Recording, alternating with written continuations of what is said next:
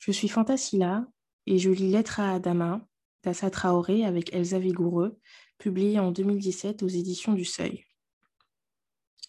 Quand une catastrophe vient de se produire, il y a l'instant qui suit, une forme de néant, une béance qui ne porte pas de nom. J'y suis au fond de moi, j'y entends un silence qui ressemble au vacarme. Seules mes journées m'en arrachent, mais chaque soir, depuis bientôt un an, terré dans les profondeurs de ma solitude, il surgit, il m'assaille, tant et si bien que j'ai fini par l'apprivoiser, malgré moi. Compagnon de mes nuits, j'ai appris à le laisser faire son bruit, m'entraver, m'étreindre. Je ne lutte plus, je ne connais plus la peur, je suis au-delà. Cet assourdissant silence me procure même un étrange sentiment d'apesanteur qui me place entre deux mondes, celui des vivants, celui des morts. De la baie vitrée de mon salon, je regarde les tombes qui s'alignent devant moi, le cimetière d'Ivry-sur-Seine avec tous ces gens couchés sous terre, couchés sous pierre. J'étouffe pour eux, j'imagine leur vie, ce qu'ils ont pu être, comment ont-ils vécu, comment sont-ils morts? Autrement. Je sais comment tu as vécu, Adama. Nous voulons tous savoir comment tu es mort maintenant. C'est pour toi que j'étouffe chaque nuit, le regard fixé sur les sépultures des autres. Je sors mon petit cahier rouge. Je tourne les pages dans un sens puis dans l'autre. Geste mécanique qui m'emmène du passé vers le présent, comme pour balayer cet après menaçant, mais qui s'impose pas à pas, à chaque minute. Je pleure seul dans la nuit, je m'enfonce dans les méandres du temps, je fouille. Je vois des dates mêlées à ton nom, comme des fils cousus à ton souvenir. Comme un cerf-volant se raccrocherait à un nuage pour détendre ses liens, je voudrais me reposer auprès de toi. Nous, voudrions tous nous reposer auprès de toi. J'ai distribué des carnets identiques à chacun de nous, tes frères et sœurs, il y a près d'un an. J'ai même dû en acheter de nouveaux. Laisser passer tant de choses que nos mémoires épuisées ne suffisent plus à imprimer ce que nous affrontons, ce que nous entreprenons, ce que nous bâtissons depuis que tu n'es plus là depuis que ta mort a été déclarée dans les locaux de la gendarmerie de Persan. Depuis ce jour de tes 24 ans, le 19 juillet 2016, où nous aurions dû célébrer ton existence et non ta mémoire. Depuis cette date, nous sommes tous devenus les garants de ce qu'il reste de toi. Une vérité que nous tentons de recomposer, qui porte ton nom. Mon cahier rouge, tous ces carnets que nous avons remplis de grilles, de nos mots, de nos dessins, de toutes ces dates, ou même de nos vides, nous ont mis sur la voie. Nous devons raconter, nous devons écrire ton histoire, la tienne qui figure au milieu d'autres semblables, hélas, ce qu'elle contient, ce qu'elle illustre, ce qu'elle révèle d'un système qui use à chaque drame des mêmes méthodes, obstruant la quête de vérité, entravant ainsi tout espoir de justice. Nous avons compris que la vérité trouve toujours sa place, son sens du côté de ceux qui s'appliquent à en faire le récit. Il faut désormais en être, tenir la plume, donner de nous pour rendre de toi, à travers la seule parole qui te vaille, la nôtre que l'image offerte de toi soit juste et réelle. Il faut raconter ce que nos vies sont devenues depuis ce mois de juillet 2016. Écrire, construire. Je ramasse tout ce qui traîne, je plonge dans chacune des épreuves qui ont ponctué notre combat. J'interroge nos frères et sœurs, nos mères. Nous ne sommes jamais tous au même endroit, au même moment, mais nous sommes tous tendus vers le même but. Je rassemble les bouts épars qui nous sont tombés des mains, du cœur, que nos mémoires tuméfiées n'ont pas su ranger dans l'ordre. Le spectre de notre Père est partout, appelant ses sept enfants à l'unité. Ce drame, ta vie salement fauchée, a ravivé la force dormante qu'il nous a transmise. J'ai le sentiment que nous sommes tous portés par ce magnétisme dont tu es désormais la raison. Je ne pense plus mes gestes, j'opère de manière clinique, comme une soldate. Je reconstitue le puzzle de notre histoire et à mesure que les morceaux s'emboîtent, je vois la forme d'un bloc d'acier se dessiner. Cet édifice porte ton nom, Adama. Pour que la justice le reconnaisse, il doit reposer sur un socle solide, celui de la vérité. Ainsi, nous avons veillé chaque jour à faire place nette autour de nous. Il a fallu constater les dégâts d'abord, accrocher nos cœurs comme on se retrousse les manches, balayer les mensonges jetés sur ta vie ensuite, lessiver les injures proférées sur ton nom.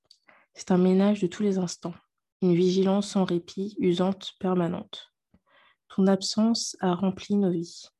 La lettre que je t'adresse est le récit quotidien du combat que nous menons pour toi, la mise à nu d'un système organisé pour renvoyer les gens tels que nous à l'invisibilité. Lis cette lettre comme un manuel de survie. J'espère que tous ces mots armeront d'autres peines semblables à la nôtre, qu'ils nous exhorteront à refuser la honte et le silence, qu'ils nous éloigneront de la colère et de ses ravages, qu'ils nous convaincront que ton nom est celui de tous ici-bas car nous sommes tous les enfants d'un même homme. 19 juillet 2016.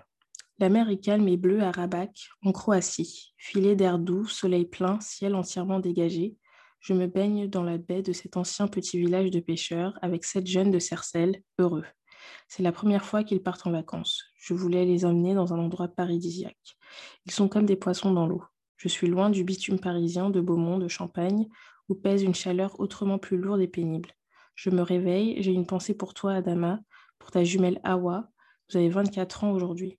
Je t'écris sur Facebook. Joyeux anniversaire, mon petit frère. Tu es en ligne, tu écris. Merci beaucoup, grande sœur. Tu me demandes quand je rentre. Lundi, je te dis dans cinq jours, Adama. D'ici là, tu devrais avoir reçu le cadeau que je t'ai commandé avant mon départ. Je suis à l'étranger, je profite. Je flâne dans des rues que je ne connais pas. J'achète des cartes postales pour tous les petits de la famille. À plus de 1300 km, ta mère a fermé doucement la porte de l'appartement de Champagne, filant prendre son train parce qu'elle embauche à 8 heures à Paris. Elle t'appelle à sa pause vers 11 heures pour te souhaiter ton anniversaire, pour te prévenir que la mairie l'a averti, ta nouvelle carte d'identité est prête. Et tu dois aussi penser à aller régler l'huissier de justice, chargé d'encaisser les dommages dus par l'homme qui a menacé de nous tuer, toi et moi, sur le parking de l'hôpital quelques mois plus tôt. Alors, quand notre petit frère Yakuba te propose de faire un tour au lac, parce qu'il fait déjà très chaud, tu dis que tu verras, s'il te reste du temps. Vers 15 heures, Samba t'aperçoit dans le centre-ville de Beaumont-sur-Oise. Tu as ton bermuda à carreaux, ta chemisette. Installé avec deux amis, tu sirotes tranquillement en diabolo en terrasse du balto. Samba ne s'attarde pas. Il doit se reposer. Il travaille de nuit sur les caténaires des trains à la gare d'Austerlitz. Notre frère pense qu'il te verra à Boyenval avant de repartir pour le boulot. Baï, la petite dernière, n'est pas loin dans la ville. À 21 ans, elle est animatrice pour les jeunes tout ce mois de juillet. Elle est reconduite vers 17h15 dans le centre-ville et croise un véhicule de gendarmerie qui transporte un VTT. Elle se dit c'est bizarre, un gendarme a dû se blesser. Bailly ignore alors que ce vélo est le tien, que les gendarmes du peloton de surveillance et d'intervention de l'île Adam sont en réalité en train de te courir après, qu'ils viennent d'interpeller notre autre frère Baggy qui discutait avec toi. Bailly ignore que tu as fui parce que tu n'es pas allé chercher ta carte d'identité à la mairie parce que tu as prévu de fêter ton anniversaire ce soir, parce que tu n'as pas envie de te retrouver en garde à vue, comme c'est toujours le cas quand un jeune n'a pas ses papiers. Tu ne veux pas. Pas pour si peu, pas aujourd'hui. Quand elle rentre à la maison, à Boyanval, Bailly découvre six gendarmes dans l'appartement, encadrant Baggy et sa compagne Sarah. Elle se hâte d'envoyer leur petit garçon et mes enfants dans une autre pièce. Ma mère et notre frère Chekne sont assis sur le canapé pendant que les gendarmes visitent grossièrement le domicile. L'un d'eux reçoit un coup de fil, visiblement d'un collègue. En raccrochant, il se tourne vers ceux qui l'accompagnent pour leur dire qu'ils sont dans la mer. Il est près de 18h30. Les militaires emmènent Sarah et Baggy. Mama attrape son téléphone, prévient Samba. Ils sont en garde à vue, comme quoi ils auraient volé quelqu'un ou quelque chose comme ça. Samba, qui se prépare pour le travail, la rassure. C'est rien, maman, ils vont ressortir vite. Tu sais bien qu'ils sont sur Baggy dès qu'ils passent plus de trois mois dehors. Mais une heure plus tard, une connaissance de Samba lui court après pour l'avertir que tu es à la gendarmerie, que tu as fait une crise cardiaque. Samba lui répond qu'il se trompe. Il ne s'agit pas de toi, mais de Baggy qui vient d'être interpellé et c'est bon, il va bien. La personne insiste, Samba s'énerve, la bouscule, c'est le genre de mauvaise blague qu'il ne trouve pas drôle du tout, surtout le jour de ton anniversaire. Il passe son chemin. Un autre ami, dont la femme est employée à la mairie, vient aussi le prévenir que tu as un problème. Cette fois, Samba va chercher Mama. Ils foncent à l'hôpital de Beaumont-sur-Oise. À Rabac, les jeunes rejoignent leur chambre, pétillant d'enthousiasme, après un bon repas et ce baptême de mer dans les eaux cristallines de la Croatie. J'appelle Mama pour prendre des nouvelles de mes enfants laissés à Beaumont. Sa voix me fige. Adama a fait une crise. On est en route pour l'hôpital. Je ne sais rien d'autre. Je sens une boule qui me monte au cœur.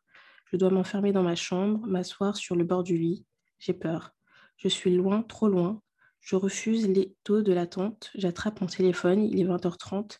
Tata vient de rentrer du travail. Elle a décliné un dîner avec ses collègues parce qu'elle veut être avec toi ce soir pour tes 24 ans.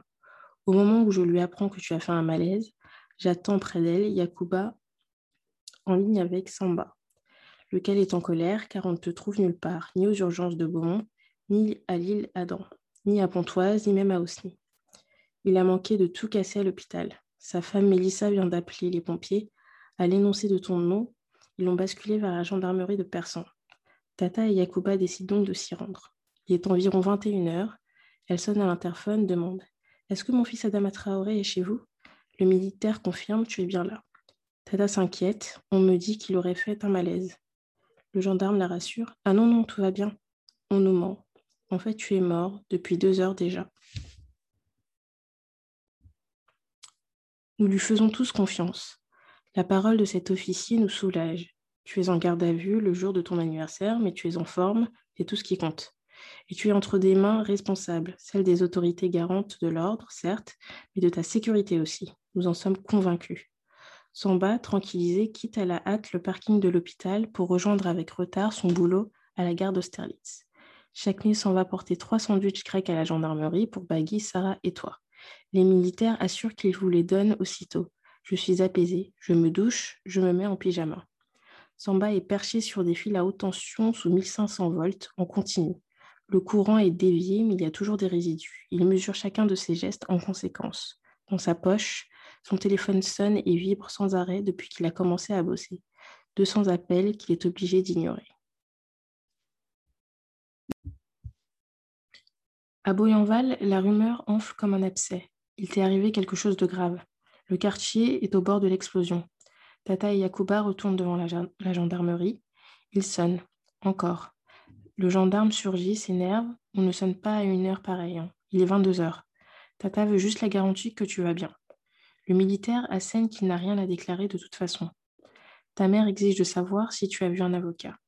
Le gendarme assure que oui, à ta demande même. Alors elle le met en garde. S'il arrive quelque chose à mon fils, je porterai plainte.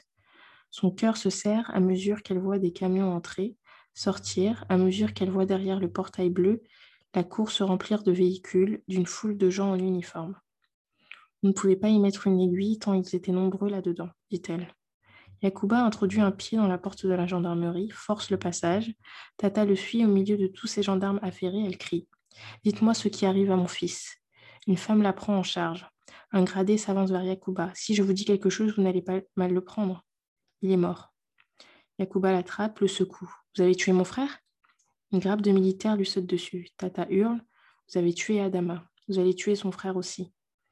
Les gendarmes aspergent Yakuba et Tata de gaz lacrymogène. Tes amis investissent la cour pour arracher Yakuba au bras des forces de l'ordre. Tata implore les gendarmes. Elle veut te voir. Il l'isole dans un bureau où elle entend un gradé lui expliquer que oui, tu es mort.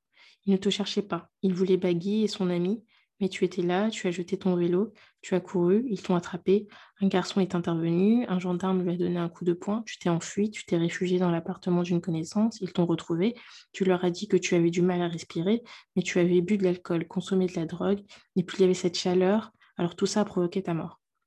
Tata rétorque, tu ne bois pas, tu ne te drogues pas, tu as tenu le ramadan 30 jours, la chaleur n'est pas en cause.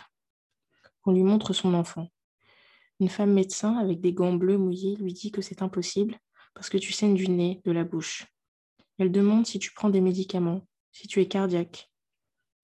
La nouvelle de ton décès fait le tour de la famille comme une traînée de poudre. À Paris, Samba descend de ses lignes à haute tension, décroche son téléphone. On lui répète ce qu'on tente de lui annoncer depuis quatre heures il roule jusqu'à Boyanval. Le quartier est en feu, bouclé par les forces de l'ordre, qui braquent en vain son véhicule. Il est prêt à leur rouler dessus. À Valence, ta jumelle hurle sur le parking de chez elle, avec sa fille de deux ans dans la voiture. Il faut la retenir pour qu'elle ne s'enfile pas dans la nuit, les kilomètres qui la séparent de toi, pour qu'elle attende le premier train. À Bordeaux, notre grand frère Lassana refuse d'y croire. Il fonce avec notre beau-frère Nice vers Beaumont. À Pau, notre sœur Mama appelle la gendarmerie. Elle demande Mon frère est mort? Une dame confirme oui dans les locaux de personnes. Elle dit Comment Mais pourquoi? La femme répond Refus d'obtempérer. À Rabac, paradis croate, j'entre en enfer. Mes cris traversent les parois de l'hôtel, ma tête cogne les murs de la chambre, j'enrage et je m'effondre en même temps. Je suis comme une lionne à qui on a arraché ses petits. Je m'écroule. Je te cherche dans ma tête, je me repasse nos dernières secondes ensemble, je m'arrête sur chaque image, j'imprime en moi ce que j'ai de toi, comme si j'avais peur qu'on vienne tout me voler, que tout disparaisse. Je m'accroche à ta vie, ton grand corps athlétique, ton sourire, tes yeux foncés profonds, ta gourmette au poignet, ta chevalière, tes bagues aux doigts. C'était il y a une semaine dans la cuisine de maman à Beaumont. Je te vois devant moi, tu es pressé, tu vas rejoindre tes amis. Les frites ne sont pas prêtes. Je ne veux pas te laisser partir le ventre vide. Je te prépare vite un sandwich. J'essaie d'attraper la toute dernière vision de tes yeux qui me remercient, ta silhouette qui me tourne le dos. Mon frère, mon petit frère.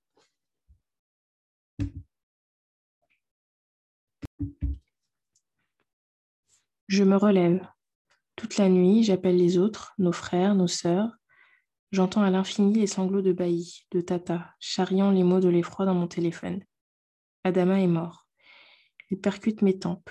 Nos douleurs, heurtées les unes aux autres, fabriquent comme une électricité en moi. Je sens des coups de jus qui me raidissent. Je vais te défendre. Je vais nous défendre. Savent-ils qui nous sommes? Croient-ils que nous allons nous taire? Je veux briser le silence qui m'assaille, la peine qui est en train de m'engloutir. Je cherche vite les coordonnées de journalistes sur Internet. Je les appelle, je leur dis Des gendarmes ont tué mon frère. Tu n'es pas un fait divers. Tu es Adama Traoré, fils de Mara Siré Traoré. Nous sommes seize frères et sœurs, une armée derrière toi. Je meurs d'impatience de nous retrouver, de nous sentir rassemblés, tous autour de toi. Je me dis, ils t'ont eu depuis le temps qu'ils te voulaient. Je vais me battre.